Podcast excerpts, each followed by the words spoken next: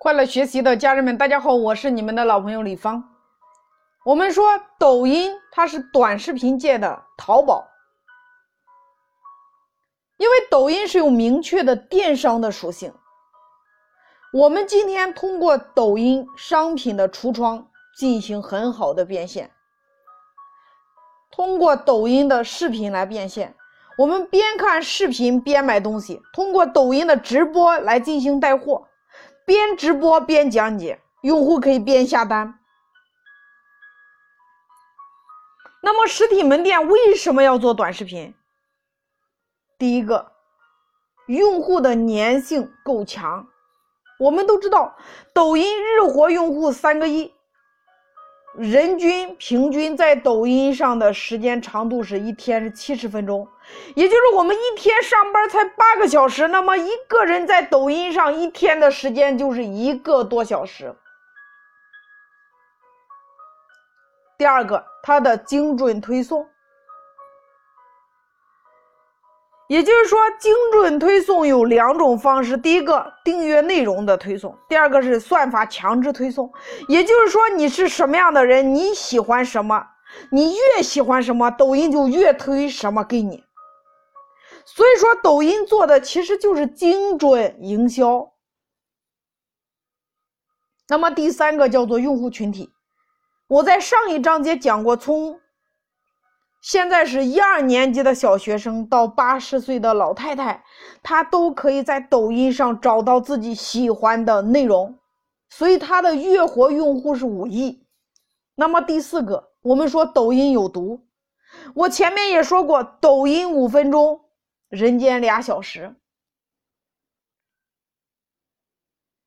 这就是说，为什么今天我们实体门店要做短视频营销的原因。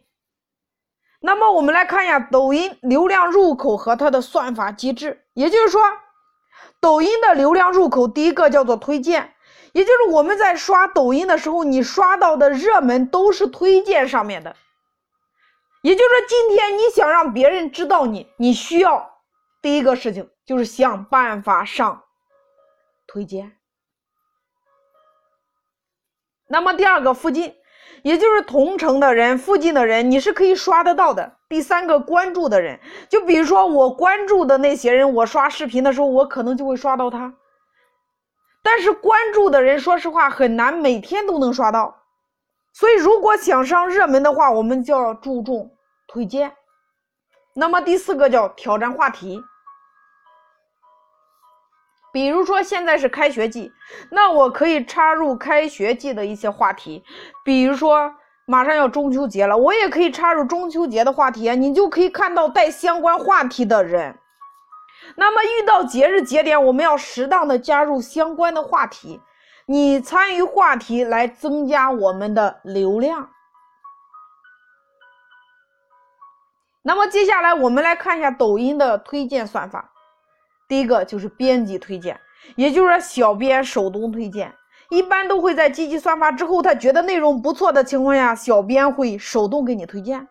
第二个系统推荐，这是我们重点今天要关注的。第三个是用户订阅，就是用户关注之后，粉丝觉得好会转发你的内容。那么这是抖音的推荐算法这三种。那么抖音的内容到底是如何推送的？抖音首先是根据你的人气，比如说根据你的标题，你比如说我写的一个美食的诱惑的这个标题，那它首先会推送给那些吃货、对美食感兴趣的人。那如果我发一个减肥健身的，那首先他会推荐给对这个方面感兴趣的人。那抖音呢，它是有一个自己的流量池，比如说。你今天发了一个短视频，刚开始抖音会给你一百个流量。当你的播放量不错，完播率不错，评论转发都不错，那抖音再给你五百个，再给你一千个，再给你一万个，再给你十万个。其实抖音的流量它不是一次性给到你的，它是分批次给你的。所以说，内容今天是关键。你的内容做好了之后，你一定是有机会火起来的。当你的内容做的不够好的时候，你首先获得了第一批流量，你就没有第二批了呀。那究竟如何才能够上热门呢？那抖音的考核标准是什么？第一个，我们说是完播率。完播率是它的第一个考核标准，也就是我看到你的短视频，不管是十五秒还是三十秒，那我能不能看完你的短视频？这是抖音考核的标准。那么第二个叫做点赞，第三个叫评论，第四个叫转发。也就是从这个里边四个里边来说，首先完播率大于评论，大于点赞率，大于转发率，它是这样的一个上热门的一个。